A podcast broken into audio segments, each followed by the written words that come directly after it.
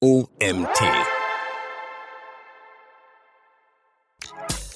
Willkommen zur nächsten Folge des OMT Online Marketing Podcasts. Heute mit dem erfahrenen Podcaster und Google Analytics Experten Markus Bersch.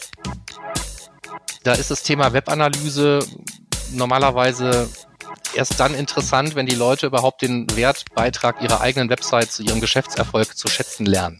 Ich will nicht sagen quantifizieren, sondern überhaupt zu sagen, naja, wenn ich die Website abschalte, passiert wahrscheinlich gar nichts Schlimmes. Das kann der eine vielleicht sagen. Der andere sagt, naja, wenn ich die Kampagne hier wegschalte, dann passiert vielleicht auch nicht viel. Ähm, also viele sind dann noch so im Vermutungsmodus. Das ist eigentlich eher so meine Realität.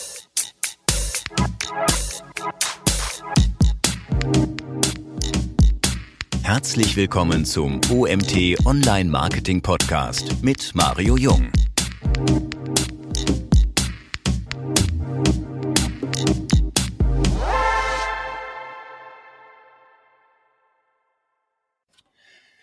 Willkommen zur nächsten Podcast-Folge des OMT Online Marketing Podcasts. Heute mit einem wirklich tollen Gast, dem Markus Bersch. Hallo Markus.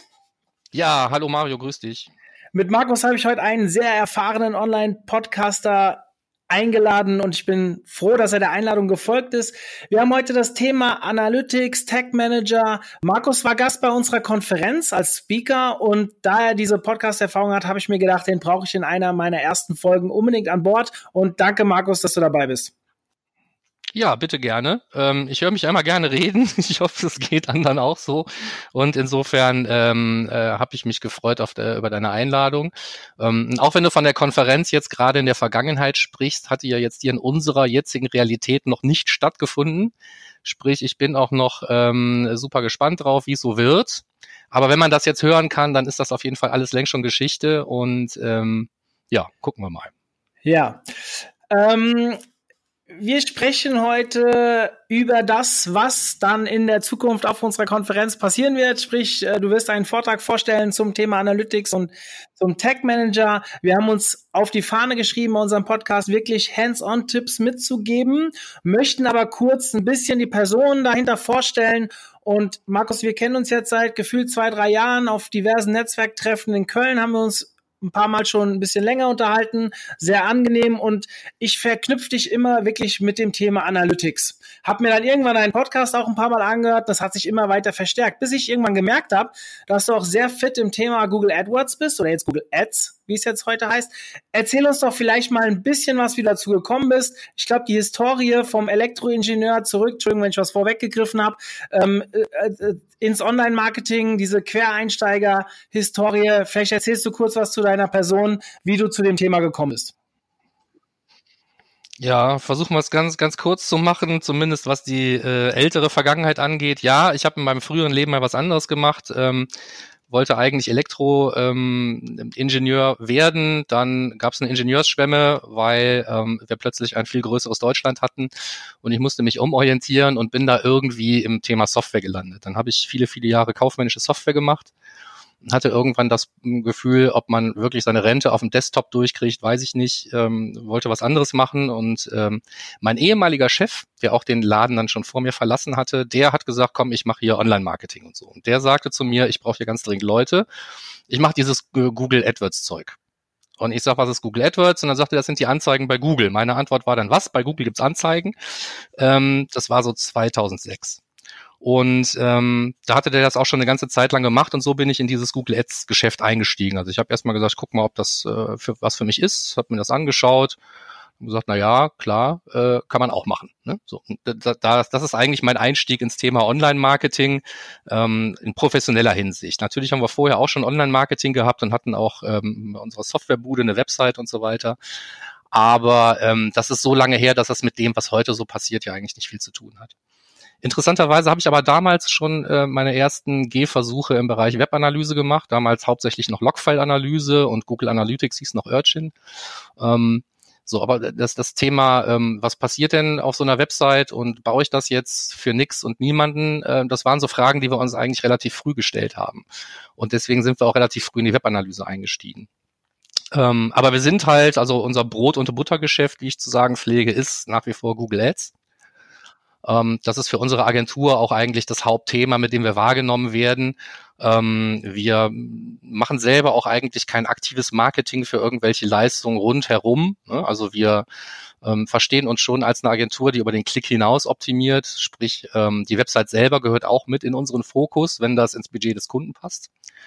Und dazu gehören dann auch so Sachen wie Landingpages. Dazu gehört natürlich auch seit vielen Jahren Conversion-Optimierung, auch wenn wir da jetzt nicht wirklich wahrgenommen werden und mit Sicherheit äh, interessantere und bekanntere Player gibt. Aber auch das bieten wir halt ein Stück weit an in dem Bereich, wo es äh, für unsere Kunden auch sinnvoll ist.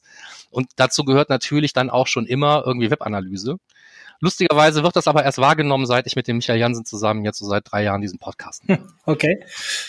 Spannend. Spannend. Ähm, Thema Webanalyse, du hast es angesprochen. Äh, wieso sollte ein Unternehmen Webanalyse betreiben? Vielleicht steigen wir so mal in das Thema ein bisschen ein, um die Leute heranzuführen. Äh, ja klar, können wir machen. Also grundsätzlich müssen wir vielleicht noch eben differenzieren. Also wir sagen immer Webanalyse, meinen ja eigentlich inzwischen Digitalanalyse. Ne? Also ähm, vieles passiert eben heutzutage nicht mehr unbedingt, so wie es vielleicht noch vor, vor sechs, sieben Jahren war, klassischerweise auf einer Website und zum Großteil auf dem Desktop. Ja, sondern die, unsere Welt hat sich geändert. Insofern ist Digitalanalyse ähm, ein bisschen breiter zu fassen vielleicht auch. Also in meinem täglichen Umfeld habe ich nicht viel mit Apps zu tun, wenn es um das Messen geht. Aber ich benutze ja welche. Ja, so, das heißt also, ähm, für ob, ob mein Nutzer jetzt gerade meine App nutzt oder meine Website nutzt, sollte mir eigentlich egal sein. Ähm, jedes Unternehmen, was eine App hat oder eine Website betreibt und betreibt die mit einem gewissen Ziel, was ich jetzt jedem unterstellen muss, äh, für den sollte eben auch interessant sein, wie gut äh, werden diese Ziele denn überhaupt erreicht und von wem und wer ist da und so weiter. Ne? Also ich kann eine Website bauen und äh, habe da ein Kontaktformular und dann kann ich natürlich sagen, na ja, klar, ich habe hier, weiß ich nicht, zehn Anfragen in der Woche. Ne? So, das sind ja Zahlen, die ich erheben kann, ohne dass ich Webanalyse mache, weil ich sehe, was irgendwie rauskommt auf meiner Website. Aber ähm, wo es vielleicht Potenzial gibt, um aus diesen 10, 20 oder 100 zu machen, weiß ich ja nicht. Ähm, wenn ich nicht äh, nachschaue, was ist alles, bevor ich diese Anfrage bekommen habe, vielleicht passiert oder was ist alles nicht passiert. Aus welchen Kanälen kamen die Leute. Ne? Also im Normalfall kommen äh, Besucher einer Website auch nicht immer nur freiwillig, weil die draußen rumrennen und denken, Mensch, jetzt gehe ich doch mal auf die Website äh, gantke.de und schau mal, was da los ist. Ne? Das heißt also, ähm, normalerweise bedient man auch mehrere Kanäle, ob die nun bezahlt sind oder ähm, in Anführungsstrichen nichts kosten, ähm, steckt man ja trotzdem Arbeit rein. Ja? Und dann möchte man in der Regel eben auch wissen, ähm, wie weit sind die Maßnahmen, die ich irgendwie betreibe, um Besucher ähm, auf meine digitale Präsenz zu bekommen, mit dem Ziel, dass die da irgendetwas tun, was ich von denen will oder mit dem Ziel, dass die da etwas finden, was die von mir wollen zum Beispiel. Ähm, wenn ich, wenn ich, wenn ich, wenn ich sowas äh, formulieren kann, und das sollte ich formulieren können, sonst brauche ich eben keine Website oder App, ja, ähm, dann ist der nächste logische Schritt eigentlich auch das Messen. Ne? Weil sonst ist das eben, ähm, ich weiß nicht, ob du den Film noch kennst, irgendwie das Feld der Träume mit Kevin Costner. Wer nicht, äh, wer den nicht kennt, muss den unbedingt gucken und Taschentücher bereitlegen.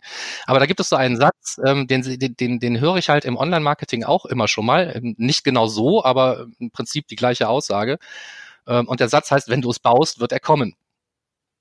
Also Hintergrund ist, der soll da einfach irgendwie ein Baseballfeld äh, bauen und wenn er das tut, dann wird da irgendwie Tolles passieren. Ne? Und das, das ist die Erwartungshaltung, die viele Leute haben, wenn sie eine Website haben. Ne? Ich muss die nur bauen die Website und jetzt mache ich meinen Shop und die Leute kennen mich schon und dann kommen die in den Shop und dann kaufen die bekloppt ein. Und das passiert eben in der Regel nicht. Ja. Und so funktioniert es ja leider nicht, sage ich. Also äh, wir sagen auch immer, was bringt dir die schönste Webseite, wenn sie keiner findet? Ähm, oder den schönsten Kanal, wenn ihn keiner findet, wobei man ja da meist eine Unterstützung der einzelnen Betreiber bekommt. Aber ähm, bin ich total bei dir. Aber wie sieht die Realität aus, Markus? Hol, hol uns mal ein bisschen auf den Boden zurück. Das ist, klingt alles total spannend, was du erzählst, und äh, ich kann es auch nachvollziehen. Wir haben vielleicht den einen oder anderen Hörer, der sich das erste Mal jetzt mit Webanalyse beschäftigt. Ähm, wie sieht die Realität aus? Was sind die typischen Baustellen, wenn du einen neuen Kunden im Thema Webanalyse nimmst, übernimmst? Mhm. Ähm, ja, wie sieht die Realität aus? Also da muss ich vielleicht vorausschicken, es gibt zwei Realitäten. Ne? Es gibt den Normalfall, ähm, der sich halt vom, vom, vom, vom kleinen Anwender bis hin zur großen Konzernwebsite erstreckt. Äh, und dann gibt es halt den, äh, die Realität, die sich mir in meinem Alltag darstellt. Und die ist natürlich nur ein Ausschnitt. Ne? Also wir sind ähm, als, als Google Ads Agentur richten wir uns hauptsächlich eben so als kleine, an kleine Unternehmen Und ähm, der Großteil unserer Kunden ist eben relativ klein. Ne? Also wir haben einen sehr, sehr großen Stamm an relativ kleinen Kunden und die arbeiten alle mit begrenzten Ressourcen. Ja? Ähm, und da ist das Thema Webanalyse normalerweise erst dann interessant, wenn die Leute überhaupt den Wertbeitrag ihrer eigenen Website zu ihrem Geschäftserfolg zu schätzen lernen. Ich will nicht sagen quantifizieren, sondern überhaupt zu sagen, na ja, wenn ich die Website abschalte, passiert wahrscheinlich gar nichts Schlimmes. Das kann der eine vielleicht sagen. Der andere sagt, na ja, wenn ich die Kampagne hier wegschalte, dann passiert vielleicht auch nicht viel. Ähm, also viele sind dann noch so im Vermutungsmodus. Das ist eigentlich eher so meine Realität. Ja? Also ich sehe oft, dass, ähm, also klar, wer zu uns kommt, hat eine Website in der Regel. Ja? Äh, da kommt niemand vorher und ähm, normalerweise haben die sogar schon ein Google Ads Konto und oder Analytics da drauf, ne, kommen zu uns vielleicht erstmal auch wegen Google Ads. Dann sagen wir, na ja, dann lass uns doch mal in die Webanalyse reingucken, zumindest miteinander verknüpfen und so weiter. Und dann stellt sich halt relativ schnell raus, in, ich sage jetzt mal, gefühlt drei Viertel der Fälle, ähm, dass da irgendjemand mal irgendwann einen Tracking-Code reingeballert hat in die Website, weil dem jemand gesagt hat, hier Google Analytics kostet nichts, kannst du machen. Und dann wird da seit ein paar Jahren Daten gesammelt. Reingeguckt hat da noch nie jemand. Ähm, Reports genutzt auch nicht. Das sieht man oft daran, dass die Datenqualität so Hanebüchen ist, dass man da auf dieser Basis auch gar keine Entscheidung treffen könnte. Und ähm, dann sind doch oft zum Beispiel keine Ziele eingerichtet. Ja, das heißt, man hat drei Jahre lang irgendwie gemessen, welche Seiten werden aufgerufen, wie oft und so weiter, hat einen aber auch eigentlich nicht wirklich interessiert und es, es gibt keine eingerichteten Ziele, es gibt keine zusätzlichen Messpunkte von irgendwelchen Dingen, die auf der Website passieren und vielleicht irgendwie relevant wären. Und ähm, das ist so meine Realität. Aber das ist eben nicht ähm, der typische Anwenderfall, sage ich mal. Der typische Anwenderfall, das ist jemand, der sich um, mit Google Analytics selber schon auseinandersetzt, dann da irgendwie konkrete Fragen hat oder an seine Grenzen stößt oder die Datenqualität verbessern will. Und der kommt dann im Zweifelsfall auch vielleicht mal zu uns oder zu anderen äh, Beratern. Und das passiert auch, ist aber eben nicht mein typischer Alltag. Ich freue mich über beides, ne? weil ähm, auf der einen Seite kann man vielleicht evangelisieren und äh, man muss aber im Vorfeld immer erstmal abklopfen, wie sinnvoll ist das. Ne? Also wenn wir jetzt hier die Datenqualität verbessern, die Messung optimieren, Ziele einrichten, gibt es nachher auch irgendjemanden, der sich dafür interessiert. Ja, sonst, sonst ist es oft nur das, was wir brauchen vielleicht, um, um ähm, das, das Google Ads-Konto ordentlich zu steuern und ein paar Zielgruppen einzurichten. Das machen wir dann für uns, sage ich mal. Aber das machen wir dann also für uns als Agentur, damit wir unsere Arbeit besser machen können. Aber wir machen das primär dann gar nicht für den Website-Betreiber, weil für den Webanalyse überhaupt nicht im Fokus steht. Das ist für mich in Ordnung, wenn es für ihn in Ordnung ist. Ich will niemandem sein Geschäftsmodell erklären oder sagen, so dein Business könnte viel besser laufen, wenn du mal in eine Webanalyse reinschauen würdest. Dazu kenne ich das Business von den meisten Leuten, deren Kampagnen wir betreuen, gar nicht tief genug. Ja, ich muss ich muss es nicht viel besser kennen als ein, ein Kunde vielleicht oder sowas. Ne? Aber ähm, sagen wir so, die, ähm, wie viel Zeit jemand hat, um sich mit Webanalyse auseinanderzusetzen, muss jeder halt selber wissen. Ich kann niemanden, äh, der nicht selber die Zeit hat oder wenigstens sagt so, naja, ich hätte hier Zeit, würde es sich lohnen, sich damit auseinanderzusetzen. Solange er nicht an dieser Stelle ist, werde ich mir nicht die Mühe geben, versuchen, den darüber zu schubsen über die Schwelle, weil das nichts bringt. Ne?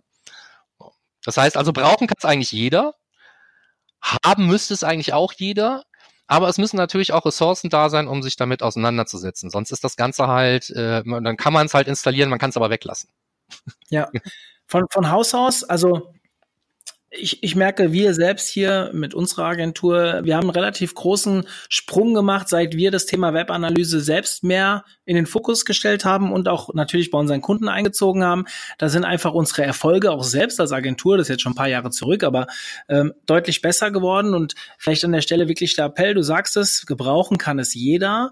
Ähm, wenn jemand einsteigt ins Online-Marketing, und die ersten Kanäle bewegt. So, jetzt gibt's ja viele, die sagen, die Webanalyse ist wirklich das, was oder überhaupt das Erf Erfassen von Daten, dann damit arbeiten, ist so die, die, die Grundlage. Aber wenn jetzt jemand ganz vorne einsteigt, du sagst selbst, ihr betreut ein paar Kunden, die auch bisschen kleiner sind, würdest du denen erstmal raten, macht erstmal was, damit es überhaupt was gibt zu messen? Oder würdest du sagen, nein, erstmal alles richtig aufsetzen und dann loslegen?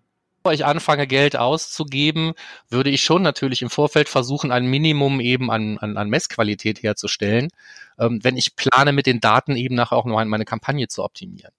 Jetzt kann ich aber natürlich hingehen und alles so lange vorbereiten, bis der Markt mich irgendwie längst überholt hat und dann bin ich in Schönheit gestorben. Ja? Ähm, der andere Weg ist, ich fange jetzt erstmal an, guck, was passiert, und wenn gar nichts passiert, spätestens dann stelle ich mir ja die Frage, warum nicht? auch dann muss ich halt irgendwann versuchen, mich mit, mit Datenerhebung und auch mit Datenqualität irgendwie auseinanderzusetzen. Ähm, die meisten, die anfangen, die fangen aber ja auf einem oder zwei Kanälen an. Und da geht's ja dann auch schon los. Ne? Wenn ich jetzt Google Ads habe, dann habe ich wahrscheinlich genug damit zu tun, das Google Ads Conversion Tracking irgendwo eingebaut zu kriegen. Ja? Mein Webmaster äh, braucht dann da irgendwie vier Wochen für und danach will er von mir erstmal nichts mehr hören. Dann hat er das gerade eingebaut. Dann fange ich noch an, Facebook-Kampagnen zu machen. Dann will ich da vielleicht noch ein anderes Conversion-Tracking haben. So, lange Rede, kurzer Sinn. Die einzelnen Systeme, gerade die Kanäle, wo ich selber Geld dafür ausgebe, dass ich Besucher bekomme, die haben ja auch ein Eigeninteresse, mir irgendeine Art und Weise von Reporting anzubieten. So, und dann sehe ich halt Conversions in Google Ads und meine Welt ist in Ordnung und ich sehe Conversions in, in Facebook und meine Welt ist in Ordnung. Und ähm, spätestens dann, wenn man merkt, so, naja, aber wenn ich die jetzt zusammenzähle, dann ist das ja gar nicht das, was ich hier an Bestellungen habe, dann äh, stellt man fest, dass die Kanäle vielleicht irgendwie für sich hier einen Erfolg verbuchen, den sie eben nicht ganz alleine erzielt haben. Und ich will ja gar nicht von Attribution reden, ja, das ist gar nicht nötig, aber wenn man, dass man zumindest schon mal sieht, wie spielen diese einzelnen Kanäle auf meiner Website oder in meiner Digitalpräsenz, wenn es eine App ist, wie spielen die Kanäle denn überhaupt zusammen? Und äh, wer macht was und wo kommen, wo kommt der, der Erfolg wirklich her. Ne? Ähm, spätestens da muss ich mir halt ein Werkzeug äh, besorgen, was eben nicht nur einen Kanal separat betrachtet. Und außerdem habe ich ja immer noch Kanäle, die ich selber nicht steuere. Ich habe immer noch direkten Traffic, ich habe immer noch, wenn es gut läuft, organischen Traffic, wenn ich ein bisschen SEO mache oder die Leute halt meine Brand kennen und dann, die werde ich auch ohne SEO irgendwie meine, meine, meine organischen Besucher kriegen. Ähm, wie spielt das alles zusammen? Das sehe ich halt nur in einem Werkzeug, wo all diese einzelnen Kanäle eben auch bewertbar sind. Ich will jetzt nicht behaupten, dass Google Analytics das Werkzeug ist, in dem ich die komplette Customer Journey abbilden will und kann. Ne? Also um jetzt auch dieses äh, Buzzword mal zu stressen. Aber ähm, solange ich halt nur die Reporting-Systeme meiner einzelnen Traffic-Generierungskanäle betrachte, sehe ich auf jeden Fall viel zu wenig von dem, ähm, was in der Realität wirklich stattfindet. Hm. Du sprichst jetzt hier schon von Werk Werkzeugen. Ich glaube, du bist der Erste, den ich äh, seit langem gehört habe, der Werkzeugen nicht Tool sagt, ähm, was ja dasselbe bedeutet. Aber ähm, vielleicht für die Anfänger, weil die meisten reden ja dann immer von Tools. Du hast eben Analytics angesprochen. Für so Einsteiger, was würdest du empfehlen? Wie geht man in den ersten Schritten an die Webanalyse ran? Mit welchen Tools arbeite ich zusammen? Ähm, also im ersten Schritt muss ich, glaube ich, Google Analytics an sich äh, gar nicht verlassen ähm, wenn ich es schon eingebaut habe. Wenn ich es noch nicht eingebaut habe, würde ich auf jeden Fall von Anfang an schon, ich denke, dahin zielt auch deine Frage, ähm, auf das dynamische Duo Google Analytics und den Google Tag Manager setzen.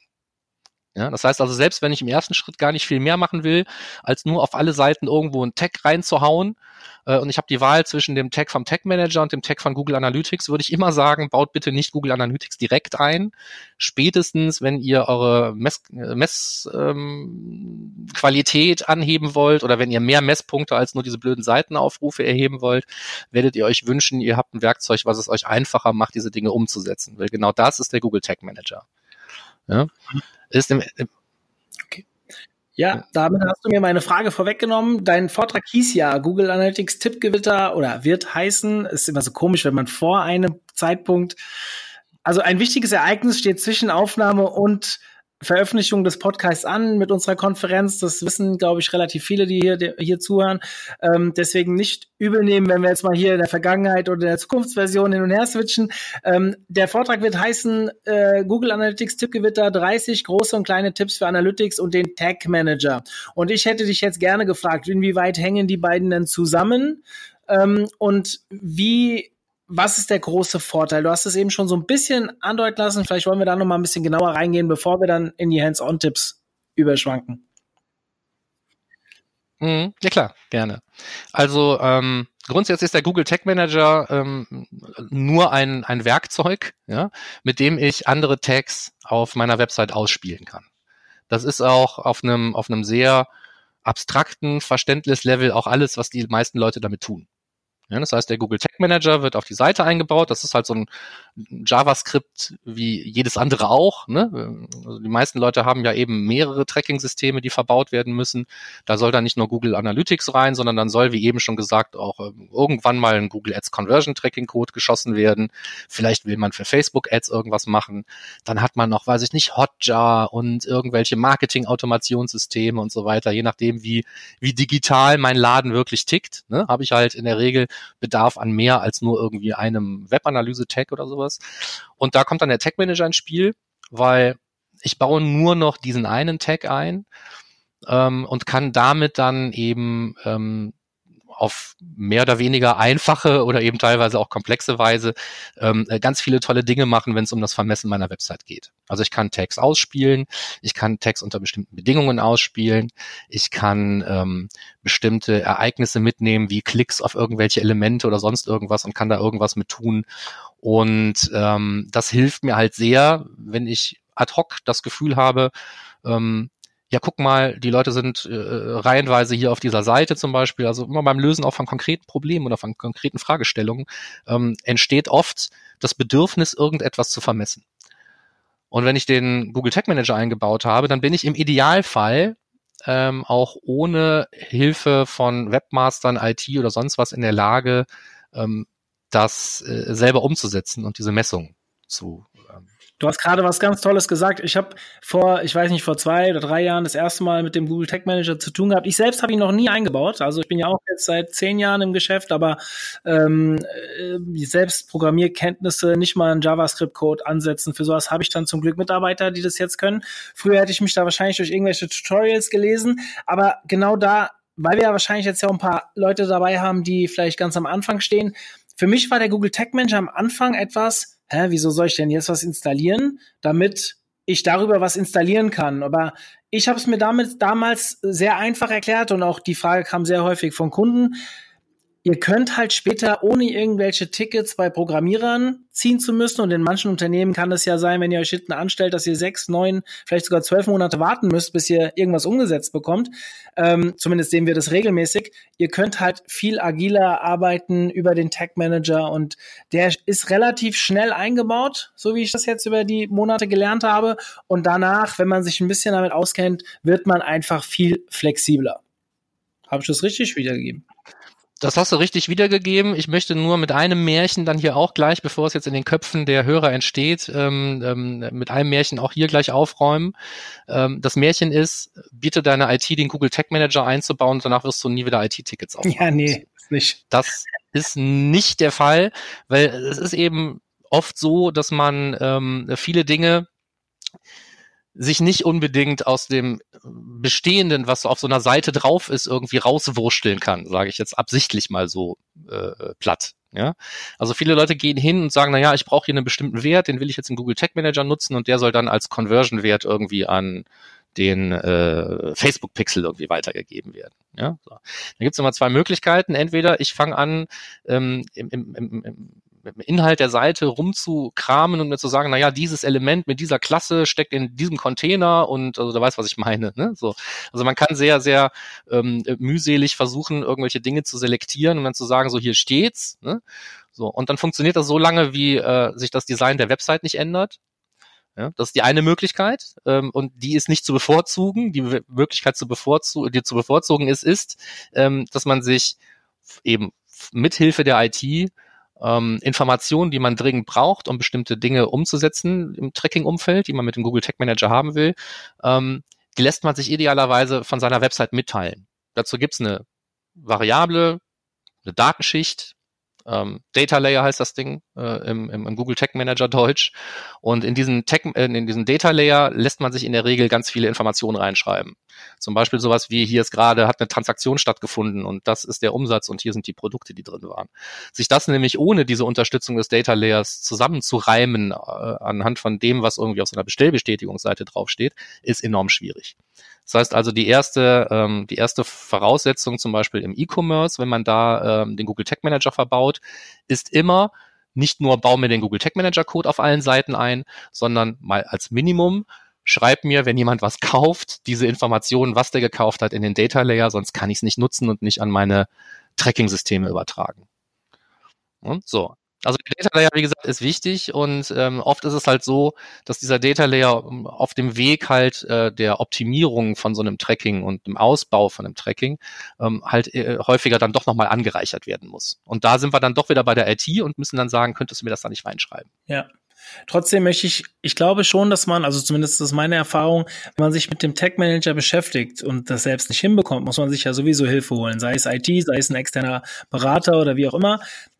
Aber langfristig gesehen spart man Zeit und meistens auch damit Kosten. Und vor allem ist man schneller, als wenn man, also je nach Unternehmen natürlich, ja, wenn ich ein relativ schnelles, mhm. kleines Unternehmen bin, wo der ITler immer zu greifen ist und auch überschaubar viele Projekte hat, dann geht das natürlich auch so, aber wenn du dann halt den Laden gibt's ja, ja. gar nicht. Äh, aber rein theoretisch. So, und wenn ihr jetzt aber hingeht und ihr habt ein mittelständisches Unternehmen mit 70, 200, vielleicht 300 Mitarbeitern, wo vielleicht auch die IT gar nicht vor Ort sitzt und so weiter, und dann gibt's meistens schon nach irgendeinem Relaunch von vor zwei Jahren noch 150 To-Dos, wo ihr euch einreihen müsst.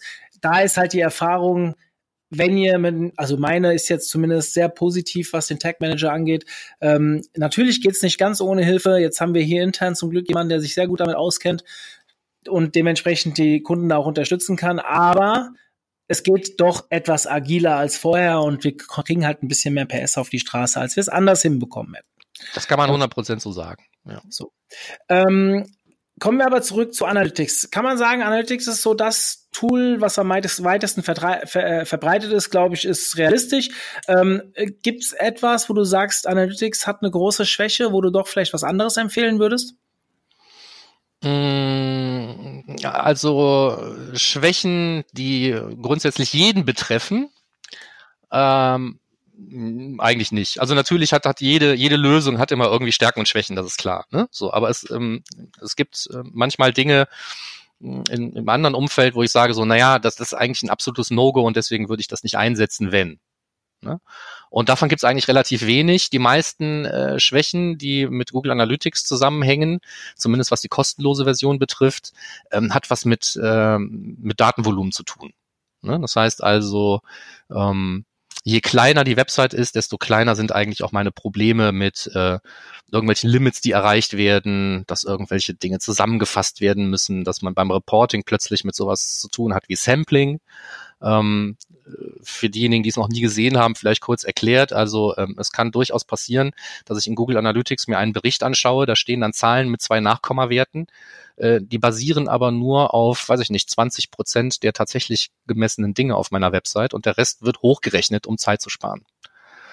Das hat natürlich, ich sag mal, wenn es auf 90 Prozent oder 80 Prozent basiert, hat es wahrscheinlich noch einen Wert. Wenn es aber nur noch auf 20 Prozent der tatsächlichen Messwerte basiert, dann ist Sampling natürlich irgendwie mein Feind. Ne? Und ähm, die Informationen beziehungsweise halt äh, ja doch die Informationen, die ich aus diesen Daten rausziehe, sind möglicherweise dann auch äh, irreführend. Ja, so, das kann passieren. Wenn ich da bin, muss ich halt nach Lösungen suchen. Die gibt's immer, ne, durch Aufteilen, durch anderes Abrufen von Daten, durch ähm, ähm Minimierung von, äh, von Messpunkten zum Beispiel. Wenn man feststellt, wir messen hier ganz viel von von diesen Events und die nutzt eigentlich kein Mensch, dann lass uns das doch bitte ausschalten und so weiter. Also man rudert teilweise auch schon wieder zurück ähm, beim, äh, beim Vermessen, äh, wenn man irgendwie an Grenzen stößt. Ne? Und da sind natürlich andere Lösungen, die andere Grenzen oder vielleicht auch in Anführungsstrichen gar keine Limits haben, was so die Anzahl der zu messenden Seitenaufrufe ausgeht und, und, und äh, ähm, was weiß ich, äh, Auswertungsgeschwindigkeit, ne? und wo man dann auch ohne Sampling arbeiten kann. Hm, wer also feststellt, Sampling ist mein Feind, äh, für den ist es durchaus valide, darüber nachzudenken, vielleicht auch mal das Tool zu wechseln.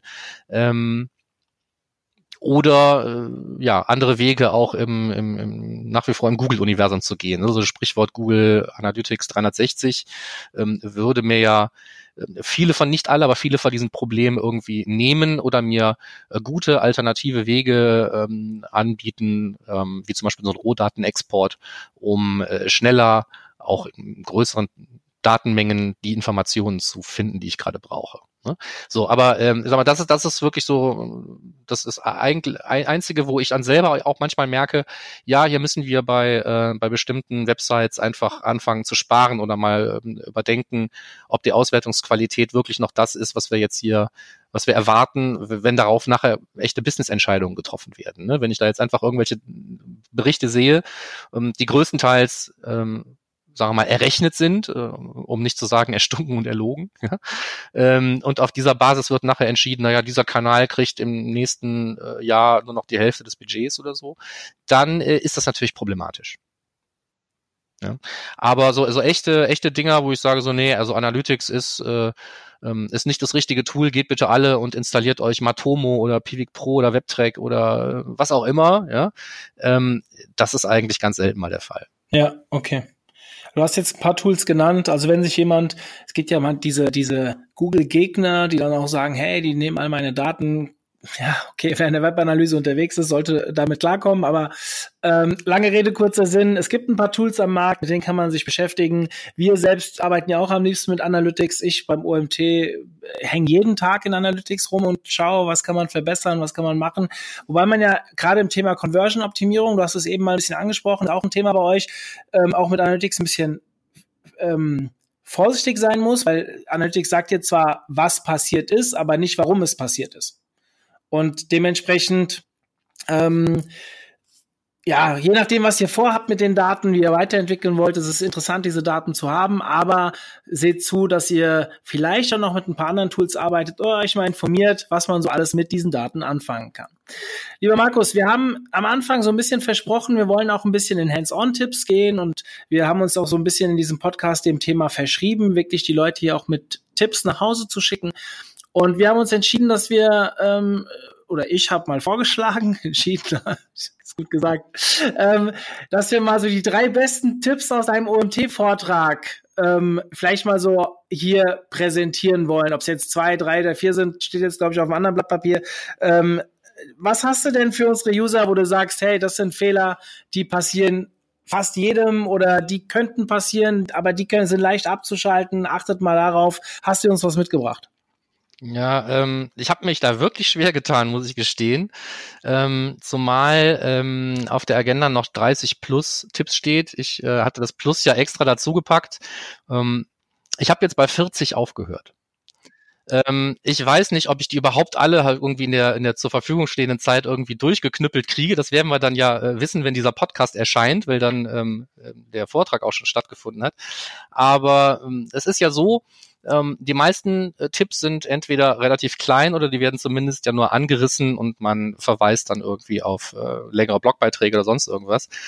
Und ähm, ich habe mir gedacht, naja, wie, wie soll ich da jetzt drei rausnehmen aus den 40? Ich finde die ja alle äh, hilfreich und die meisten, ja eigentlich die meisten, eigentlich alle habe ich irgendwo hier oder da auch in der Praxis mal gebraucht. Die einen sind für weniger relevant, die anderen sind für mehr Leute relevant. Und ähm, deswegen habe ich mir gedacht, naja, komm, also drei müssen wir irgendwie rausziehen. Und ähm, also viele Tipps sind ja auch oder gehören so in Klassen. Ne? Es gibt so Dinge, die haben was damit zu tun, wie man seine Datensammlung anreichert, indem man also einfach zum Beispiel mehr Daten sammelt als nur so einen blöden äh, Seitenaufruf. Ne? Nicht umsonst heißt unser, unser Podcast Beyond Page Views, weil ähm, Webanalyse eben mehr ist als nur das Vermessen von Seitenaufrufen. Ähm, da ist ein großer Haufen. Dann haben wir äh, noch ein paar Tipps aus dem Bereich Datenqualität, ne, weil man eben auch immer ähm, gut oder schlecht Daten sammeln kann ne, oder auch was dafür tun kann, dass das Daten vielleicht irgendwie besser werden oder äh, überschaubarer oder nützlicher für mich werden. Mm, und dann habe ich noch so ein allgemeines äh, Ding, wo ich ganz viele Tipps zusammengepappt habe. Und ich habe mir gedacht, naja, dann solltest du vielleicht, wenn du drei Tipps brauchst, aus jedem dieser drei Bereiche eins rausziehen. Und das habe ich getan. Ähm, über das erste haben wir schon fast äh, geredet, aber es ist eben auch das, das fast das Wichtigste, deswegen habe ich es auch ganz nach vorne gestellt. Leute, ihr braucht mehr Ziele. Ja, also das ist eigentlich einer der großen, dicken, fetten, fast nicht durchzuschneidenden roten Fäden, die sich durch alle Google Analytics Installationen durchzieht, wo ich mal reingucke dann in die Konfiguration. Ne? Ähm, Kardinalverbrechen ist, ich habe äh, einen Laden mit E-Commerce, ja, also ich habe einen Shop und, und vermesse dann einfach nur die Transaktionen. weil das für mich ja das einzige Ziel ist. Was will ich machen mit meiner Website? Klar, ich will Umsatz machen. Ja, was ist mein Ziel? Ja, noch mehr Umsatz. Dann messen wir mal den Umsatz. Ja? So, das ist ähm, aus verschiedenen Gründen kein Ziel. Ne? Ein Ziel sollte ja messbar sein, bla bla. Da müssen wir jetzt nicht ähm, drauf rumreiten. Ähm, wer sich wer überhaupt als Einsteiger mit dem ganzen Thema ähm, sich auseinandersetzt, für den sei hier äh, Tipp 1b gegeben. Ähm, der Tom Albi hat ein Buch über Webanalyse geschrieben, ist gerade erst rausgekommen vor ein paar Tagen. Äh, ich habe es noch nicht durch, aber es ist eben genau das. Ne? Es ist ein Buch für Leute, die in die Webanalyse einsteigen, die wissen wollen, was ist überhaupt Webanalyse, woraus besteht die. Und es ist ein, ein tool-agnostisches Buch. Ne? Das heißt, man muss auch nicht unbedingt mit Google Analytics nachher arbeiten, um dieses Buch vorher sinnvoll gelesen zu haben. Das heißt also, das wäre so ein Tipp. Da steht zum Beispiel auch mal drin, was ein Ziel ist und was keins ist. Ähm, aber was ich eigentlich sagen wollte, ist, baut mehr Ziele. Ne? Baut euch Ziele für, für die Dinge, die auch noch auf eurer Website passieren und die für euch interessant sind. Ob das das Vermessen von einem Newsletter ist, ob das sowas ist wie ähm, Kontaktformulare.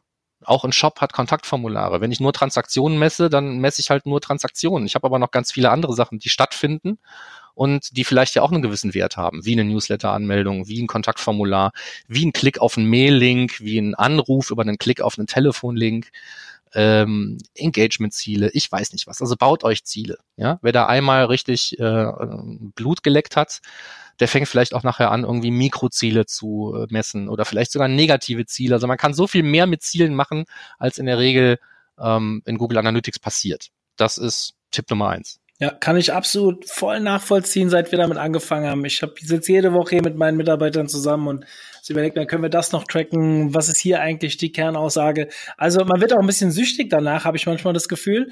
Aber es ist wirklich grundlegend, möchte ich auch hier unterstreichen. Ja, und, und nichts davon muss für die Ewigkeit sein und es ist auch nicht verboten, etwas auch einfach mal eine Zeit lang zu messen und vielleicht auch ein Ziel dafür einzurichten, äh, aus Neugier. Ja, ähm, das Einzige, was man nicht machen sollte, ist, wenn es nur meiner eigenen Neugier dient, ähm, dann sollte ich es halt nur einen gewissen Zeitraum messen und danach einfach wieder abschalten. Ja, um, um nicht einfach äh, Dinge zu messen und Daten ähm, zu erheben, von denen ich weiß, die braucht nachher nie wieder jemand. Ja, das ist äh, das vielleicht noch in Klammern dazu. Aber äh, lieber Dinge messen, die man nachher im Zweifelsfall vielleicht nicht ewig braucht, als ähm, nicht neugierig zu sein. Ja, also neugierig bleiben hat auch was damit zu tun, halt, welche Ziele man irgendwie einrichten könnte. Also setz dich einfach mal hin, überleg dir, was kann man auf einer Website machen. Nicht nur aus Sicht des äh, Betreibers, sondern eben aus Sicht des Besuchers. Also die Ziele des Besuchers müssen nicht meine sein. Es kann sein, dass es äh, für den Besucher reicht, erstmal rauszufinden, versendet er überhaupt innerhalb Deutschlands wer zu welchen Kosten, ne? in so einer, in so einer Recherche- und Vergleichsphase. Da muss ich ihm das leicht machen.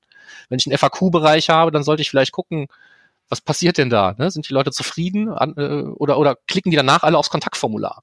Ja, dann weiß ich, mein FAQ-Bereich ist vielleicht noch nicht top, weil die Leute mir nachher sowieso wieder Anfragen stellen. Ja, so, und äh, das mal so als, als was wir sehr gerne machen, ist zum Beispiel, dass wir, wir haben ja sehr viele Call-to-Action-Buttons auf der Seite, dass wir wirklich checken, welcher Button wird wo, wie oft genutzt, ähm, ist etwas, was wahrscheinlich schon so ein bisschen in die Mik Mikroanalyse geht, oder? Nach deiner Aus vorhin, was du so erzählt hast. Aber weiß ja nicht, ist ja auch egal. Auf jeden Fall achten wir halt extrem drauf, wie bestimmte Buttons auf bestimmten Seiten gedrückt werden im Vergleich zu anderen Seiten. Wie können wir die besser positionieren und so weiter. Und alles sowas kann man halt sehr schön theoretisch über Analytics auch darstellen. Ja, macht das mit Zielen, macht das mit Events. Ne? Es gibt ja inzwischen Leute, die bauen gar keine Ziele mehr, die machen alles mit Events und, und, und lösen dann, äh, machen diese ganzen Auswertungen auf Basis dieser Events, entweder direkt in Analytics oder Data Studio, wie auch immer. Aber sorgt dafür, dass ihr die Messpunkte habt, die euch dabei helfen, eure Fragen zu beantworten. Und das funktioniert nur, wenn ihr euch im Vorfeld auch mal Fragen stellt. Ähm, so, weil das, sagen wir mal, sehr grundlegend ist, aber eben auch sehr wichtig, habe ich gedacht, als nächstes nehmen wir mal ein Quickie, also etwas, was man jetzt machen kann. Jetzt rein, jetzt in Analytics, jetzt nachgucken, habe ich in meinem äh, Bericht unter äh, Verhalten, Website-Content, alle Seiten einfach mal FBCLID als Suchbegriff eingeben und mal schauen, ob man nicht ganz viele gleiche Seiten hat, die sich nur dadurch unterscheiden, dass da so ein FBCL-ID-Parameter hinten dran hängt. Also am besten jetzt auf Pause drücken, kurz im Podcast gucken, habt ihr das oder habt ihr es nicht? Ja, vielleicht noch eben hören, was man machen soll, wenn man es gefunden hat und dann Pause drücken und sofort machen. Nämlich, ähm, also dieses FBCL-ID, ganz kurz zum Hintergrund, ist halt die Facebook-Click-ID. Ähm, die hat Facebook eingeführt, um mehr oder weniger, naja, ähm, Tracking-Schutzmechanismen aus dem Weg zu gehen. Ähm, lange Rede, kurzer Sinn. Die gibt's noch nicht so lange. Also diese Facebook-Click-ID, die wird jetzt erst seit so ein paar Monaten, sagen wir mal, an alles drangehängt, was von Facebook äh, ausgehend auf deiner Website landet. Und ähm, das sorgt halt dafür, dass jeder Besucher mit einer ähm, einzigartigen ID, eine einzigartige URL bei dir in diesen Bericht reinpackt. Und wenn du jetzt 800 Besucher deiner Startseite hast, die alle aus Facebook gekommen sind, dann hast du 800 verschiedene URLs in diesem Bericht. Das ist Murks. Ähm, um die loszuwerden, gibt es einen ganz einfachen Weg. Äh, und zwar kann man sich dann unter Verwaltung in den Einstellungen der Datenansicht gibt es ein Feld äh, Suchparameter. URL-Suchparameter heißt das Ding, glaube ich. Ich habe es jetzt gerade nicht vor Augen. So, und da kann man einfach FBCL-ID eintragen, speichern, fertig. Künftig wird dieser äh, Parameter bei allen URLs, die in diese Datenansicht einlaufen, entfernt.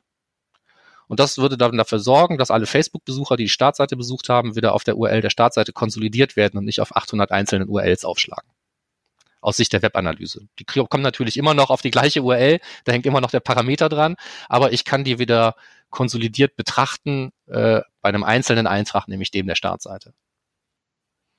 Ja, das ist äh, ganz, ganz, ganz kleine Geschichte, oft ein sehr großer Effekt. Gibt es das auch noch bei anderen Plattformen, also jetzt außer Facebook?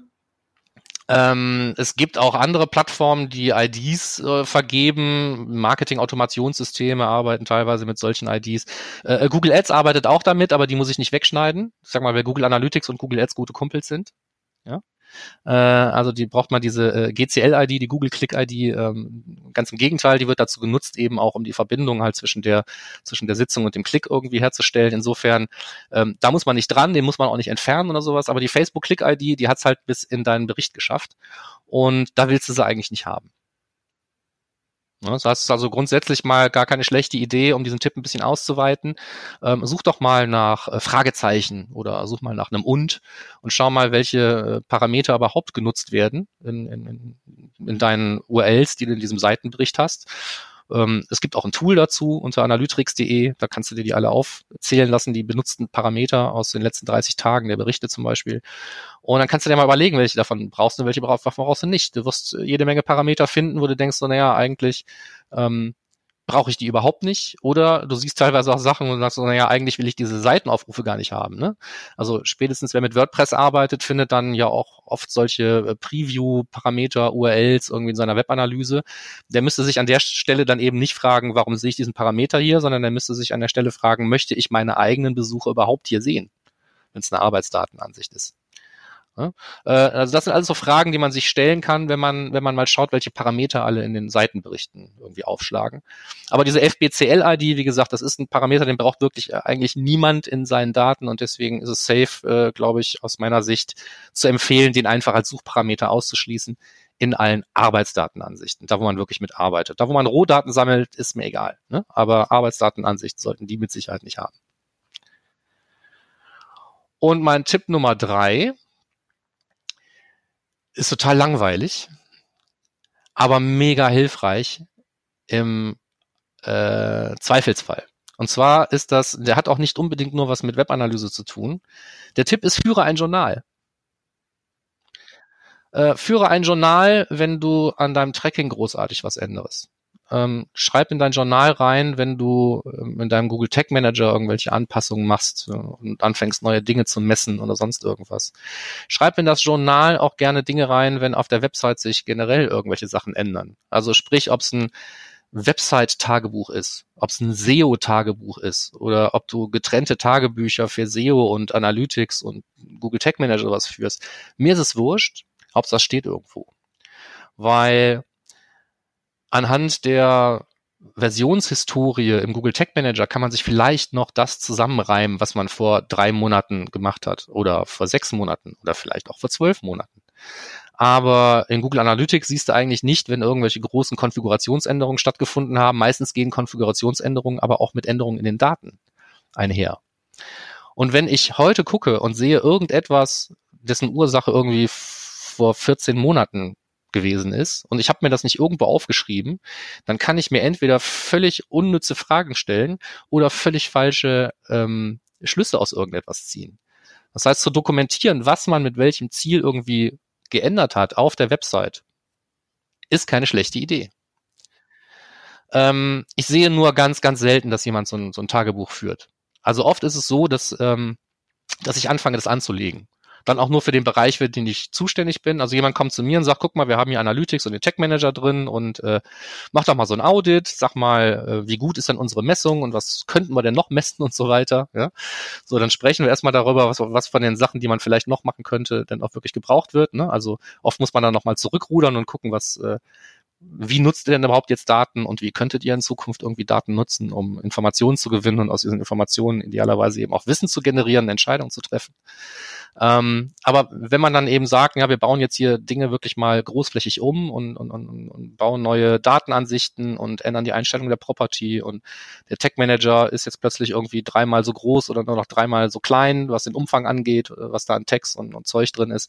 Spätestens da muss man eigentlich hingehen und das vernünftig dokumentieren. Und sei es nur, ähm, um dem Nächsten, der dann da irgendwie seine Finger reinstecken soll in zwei Jahren, weil es wer ganz anders ist, in einer ganz anderen Agentur oder aus ganz anderen Gründen, äh, um dem einfach einen Punkt zu geben, wo er weiß, okay, das wurde damals gemacht und zwar mit diesem Zweck. Ja? Damit man einfach noch weiß, wofür ist das überhaupt gut. Weil äh, gerade bei, bei komplexeren äh, Messszenarien, gerade jetzt im Zusammenhang mit dem Google Tech Manager, passiert es eigentlich sehr, sehr schnell, dass man überhaupt nicht mehr weiß, warum man das denn überhaupt verdammt normal vor drei Jahren da eingebaut hat. Und dann hilft so ein Tagebuch. Also das ist äh, einer der, der langweiligsten Tipps wahrscheinlich, wenn man ihn hört, für bitte ein Journal. Aber es kann so wahnsinnig hilfreich werden im Laufe der Zeit. Ge gefühlt äh, habe ich jede Woche einen Fall, wo wir nicht mehr oder auch beim Kunden nicht wissen, warum ist das eingebaut, warum nicht. Also ich finde das einen sehr, sehr wichtigen Tipp, ob der jetzt langweilig ist oder nicht. Ich glaube, wenn der Tipp für die Leute langweilig ist, weil sie ihn alle schon umgesetzt haben, dann wäre das, würde alles viel besser funktionieren ja, also wenn, wenn, wenn jeder, der das hört, schon ein Tagebuch führt, dann tut's mir leid, aber ähm, da kann ich mit leben. die Wahrscheinlichkeit ist sehr gering. ja, cool. Markus, vielen, vielen Dank für die Ausführungen. Wer äh, Lust hat auf die 40 Tipps, ja, Werbung für die Konferenz machen macht jetzt danach keinen Sinn mehr, aber wir haben ja alles aufgezeichnet. Schreibt mich doch mal an, vielleicht finden wir Lösungen. Mehr sage ich jetzt an der Stelle nicht. Ähm, ich habe noch eine Frage an dich, Markus, zum Abschluss. Und zwar, man hört schon raus, ich habe ja auch schon den einen oder anderen Vortrag von dir gehört, ist manchmal ein bisschen techie-lastig. Also ich erinnere mich an einen coolen äh, Cookies-Vortrag, den du in Düsseldorf bei unserem Clubtreffen gehalten hast. Da war irgendwann was mir zu viel. Du hast gesagt, du hast ja so einfach wie möglich dargestellt. Jetzt bin ich halt auch nicht so programmierbewandert äh, wie andere. Aber wo geht denn ein Markus Bersch hin, um sich noch in diesem Thema fortzubilden? Nicht insgesamt fortzubilden, sondern mir geht es vor allem um die Themen Webanalyse, um die Google Analytics können wir jetzt mal, äh, Google AdWords können wir jetzt mal weglassen, aber gerade das Thema Analytics und Analyse insgesamt beziehungsweise Google Tag Manager, wie bereicherst du dich noch, sage ich mal, mit Informationen? Also ähm, grundsätzlich ist es sehr hilfreich, wenn man sich regelmäßig mit irgendwelchen Dingen befasst. Ne? Das heißt also jetzt, ich habe es ja ähm, eingangs erzählt, die letzten drei Jahre ist bei mir Analytics sehr viel mehr äh, in den Fokus gerückt. Auch was, was meinen täglichen Alltag und ähm, äh, Dinge angeht, die ich für Kunden und mit Kunden tue. Und ähm, das heißt also im, im, im täglichen verwenden und dadurch, dass Neugier teilweise ja auch von außen ähm, auf mich eindringt, ne? also Leute kommen zu mir und stellen mir Fragen, ähm, dann da Lösungen zu erarbeiten, vertieft auch immer das Wissen. Das heißt also, es gibt nichts Besseres als machen.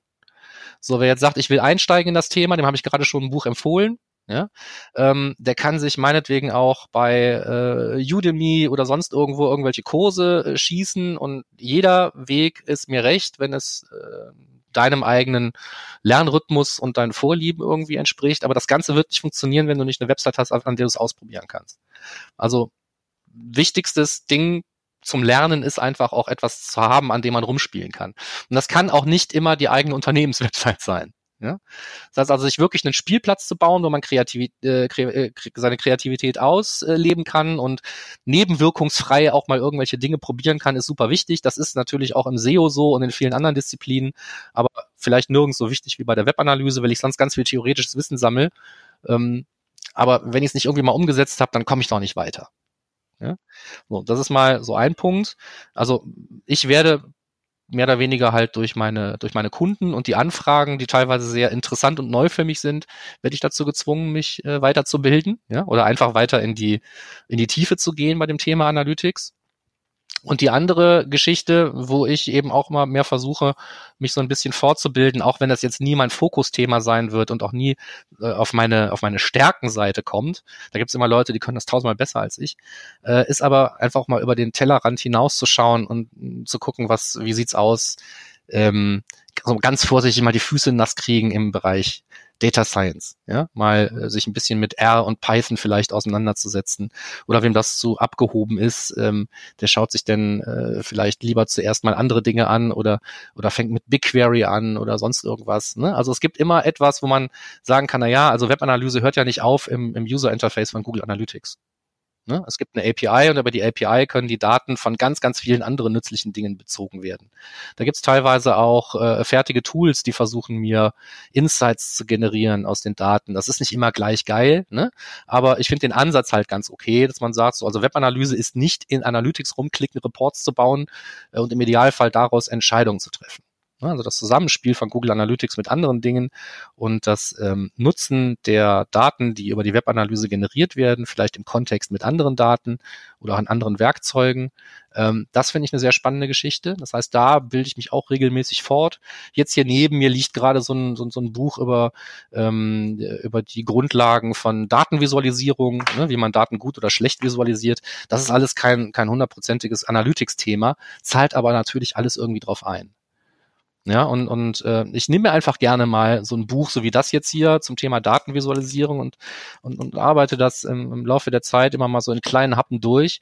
Man wird da nicht blöder von. Ne? Ob ich das jetzt alles wirklich brauche jeden Tag, weiß ich nicht. Ne? Aber demnächst kann ich dir vielleicht dann doch besser erklären, warum dieser oder jene Chart eigentlich doof ist, wenn man da die falschen Schlüsse draus zieht. Dass man es vielleicht mit einem anderen Chart viel besser visualisiert. Ähm, das ist so Wissen, äh, was ich jetzt erwarte, aus diesem Buch rauszukriegen. Das kann man mit Sicherheit auch mit irgendwelchen Online-Kursen machen äh, oder mit dem Lesen von Blogbeiträgen. Ne? Also solange man eben ähm, Neugier hat, äh, gepaart mit Zeit, ähm, diese Neugier zu stillen, äh, hilft das immer enorm weiter. Das Blöde ist, dass die meisten Leute halt in ihrem Job keine Zeit haben, ähm, über den Tellerrand hinaus zu gucken und äh, das private Interesse nicht ausreicht, um Freizeit in sowas reinzustecken. Das ist immer schwierig. Ne? Mhm. Mhm. Spannend. Ähm, wenn du eine Konferenz empfehlen müsstest für Webanalyse, irgendwie gibt's was? Ähm, ja, klar, gibt's mehrere Sachen zum Thema Webanalyse. Vielleicht ähm, ähm, so das nächste, was jetzt ansteht, wäre dann ähm, die Google Analytics, äh, der Google Analytics Summit in Hamburg. Mhm. Ja, der ist immer im November, wird veranstaltet von Tracken an einer wunderbaren Location, immer mit äh, tollen nationalen, internationalen Gästen, mit vielen Insights. Ähm, der Analytics Challenge, die auch immer sehr spannend ist, so spannend, dass ich jetzt zum dritten Mal irgendwie daran teilgenommen habe. Mhm. Ähm, ähm, das ist mit Sicherheit auch immer so ein Highlight, vor allen Dingen, wenn es darum geht, ähm, zu netzwerken. Ne? Also für mich ist das sowieso ein, ein, ein, ein Fokus-Benefit von Konferenzen sind nicht immer nur einfach die Vorträge, sondern vor allen Dingen das Thema Netzwerken und sich mit Leuten unterhalten und andere Perspektiven irgendwie mal aufnehmen. Und das kann man da eigentlich ganz gut. Und dieses Mal, in diesem Jahr, ist ähm, Simo Ahava da. Wer jetzt nicht sagt, was, Simo fucking Ahava ist da, das ist nicht schlimm, dann kennt ihr den halt noch nicht. Aber so, das ist, ähm, erstens ist das nicht nur ein Mensch, ich glaube, das sind mindestens drei Menschen, weil der so viel Dinge tut, dass es ein Mensch alleine gar nicht schafft. Und ähm, Zweitens ist es halt eine sehr interessante Persönlichkeit, ähm, der alles weiß rund um das, das, Thema Google Tag Manager. Der wird da in Deutschland die Bühne betreten. Das macht er nicht jeden Tag. Insofern ist das auf jeden Fall ein guter Tipp, wer den einfach mal auch erleben will und wenn es auch nur zur Inspiration dienen soll. Selbst wenn man null von dem, was er da erzählt, versteht, ist es wahrscheinlich immer noch trotzdem super unterhaltsam. Ja, ich habe ihn selbst noch nie gehört, aber schon sehr, sehr viel Gutes gehört. Also ähm, ja, mal schauen. Ist nicht so ganz mein Thema, Analytics und Webanalyse, aber äh, würde ich mir gerne mal angucken, den Kerl. Und vielleicht wäre es ja mal, wie du so schön sagst, über den Tellerrand hinausschauen, auch mal etwas, was ich mir auf die Agenda dieses Jahr schreiben könnte. Ähm, Markus, vielen, vielen Dank erstmal für die Ausführung. Wirklich cool. Es macht immer wieder Spaß, mich mit, sich mit dir zu unterhalten. Ähm, wo trifft man dich außer Google Summit, Google Analytics Summit dieses Jahr noch, wenn man dich mal kennenlernen will? Privat? Ja, ja, ich muss jetzt natürlich gerade ähm, jetzt auch meine, meine Uhr vordrehen. Das heißt, wir sind jetzt nach dem OMT. Ähm, da wird noch kommen äh, das SEA Camp in Hannover, da werde ich sein. Ja, und auch was zu, obwohl es das SEA-Camp ist, nicht zu SEA erzählen, sondern tatsächlich zu Google Analytics. Ähm, inwieweit das überschneidungsfrei ist mit dem Vortrag, den ich jetzt ähm, auf dem OMT halten werde, kann ich noch nicht versprechen, weiß ich nicht genau. Ähm, so, dann äh, werde ich, wie gesagt, auf dem, auf dem Summit sein. Dann ist das, das Jahr eigentlich für mich schon zu Ende, das Konferenzjahr. Ähm, ich werde im nächsten Jahr wieder auf der Campings dabei sein die ich auch, was, mhm. was ich eine super Veranstaltung finde, deswegen bin ich eigentlich regelmäßig da. Mhm. Und ansonsten, weil ich halt hier als Mönchengladbacher mich der Kölner Region zuordnen muss, ähm, äh, auf der Marketinglandkarte, ähm, bin ich halt auf, auf sehr vielen kleineren Events, also lokalen Geschichten, die so irgendwie in Köln stattfinden, dabei. Es gibt immer sehr viele tolle Meetups zu allen möglichen Online-Marketing-Disziplinen, ja. hoffentlich auch in eurer Nähe. Und ähm, da, da geht einfach mal hin, würde ich sagen. Also da trifft man dann, wenn es jetzt irgendwie in Norddeutschland ist, zwar nicht mich, aber äh, tausend andere interessante Leute. Also gerade wer auf Netzwerken steht ähm, und, und ein bisschen kleine Vorträge dabei, für den sind diese Meetups äh, jenseits der großen Konferenzen, finde ich, äh, eine gute Alternative, wo man vielleicht auch weniger Zeit und Geld investieren muss. Meistens hat man was in der Nähe.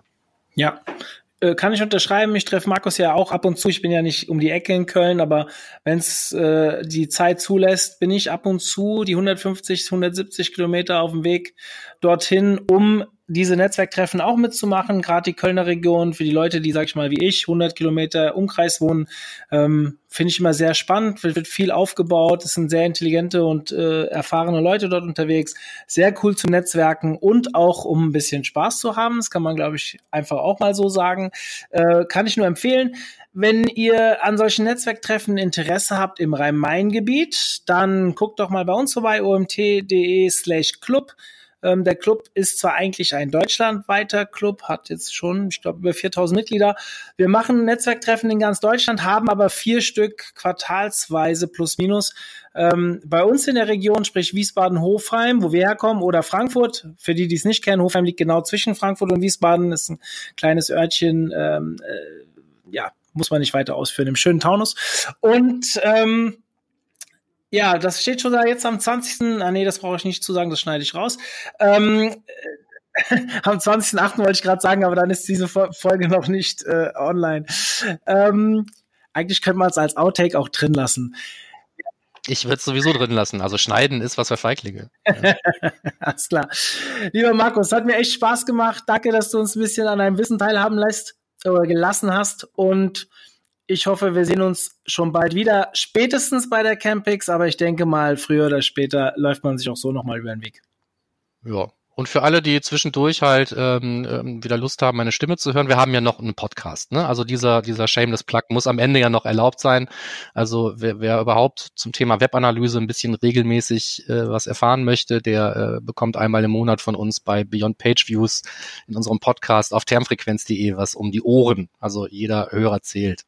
Ich ganz offen, ähm, ich schande auf mein Haupt, dass ich es nicht empfohlen habe. Ich dachte, ich hätte es am Anfang schon erwähnt. Hört euch das an, das ist echt super. Ich wollte eigentlich auch noch die Frage stellen, was du vielleicht für Blogs empfehlen könntest. Dann hättest du es wahrscheinlich auch angesprochen. Ähm, kommen wir vielleicht gleich noch zu, kommen die zwei Minuten nehmen wir uns noch. Der äh, ganze Termfrequenz ähm, Podcast. Den möchte ich wirklich empfehlen. Das ist einer der ersten, den ich zugehört habe. Und der besteht aus mehreren Kanälen. Da kann man hier auch gerne für einen anderen Podcast Werbung machen. Das ist für mich überhaupt kein Problem.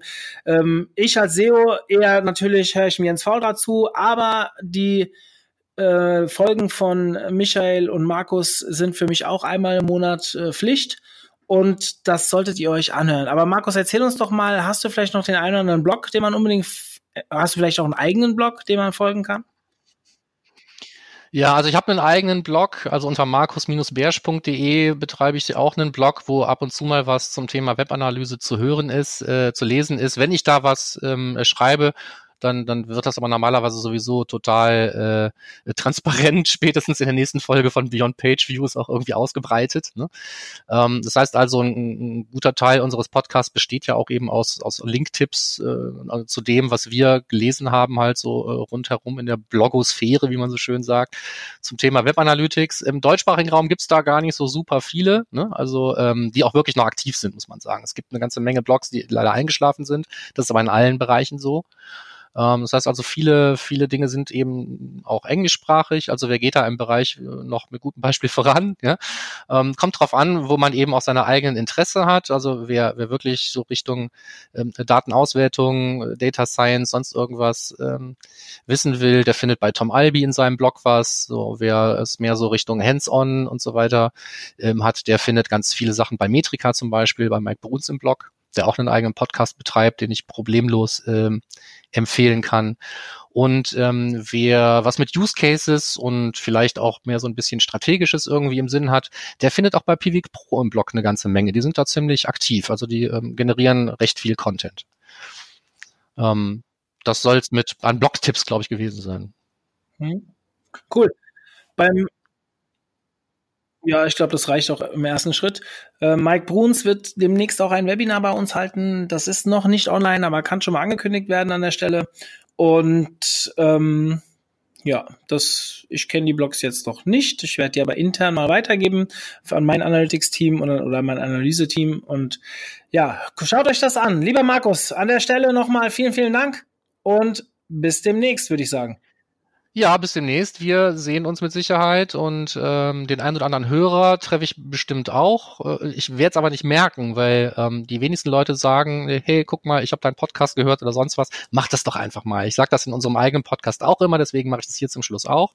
Ich freue mich über jeden, der mich anspricht und Dinge, die wir hier gesagt haben oder äh, woanders gesagt haben, diskutiert oder einfach sagt, hey, das hat mir geholfen oder mir auch sagt, das hat mir überhaupt nicht geholfen, ich habe es nicht verstanden, kannst du mir nochmal erklären. Äh, Feedback ist immer super wichtig. Ähm, deswegen immer her damit. Super. Guter Abschluss. In diesem Sinne, ich bin raus. Markus, bis dann. Bis dann, ciao. Zum Abschluss dieser Folge möchte ich euch eigentlich nur noch bitten, bewertet uns auf dem Kanal eurer Wahl.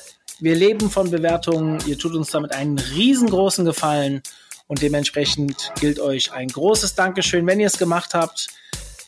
In diesem Sinne, ich bin raus für heute. Ich freue mich schon auf die nächste Folge. Viele Grüße, euer Mario.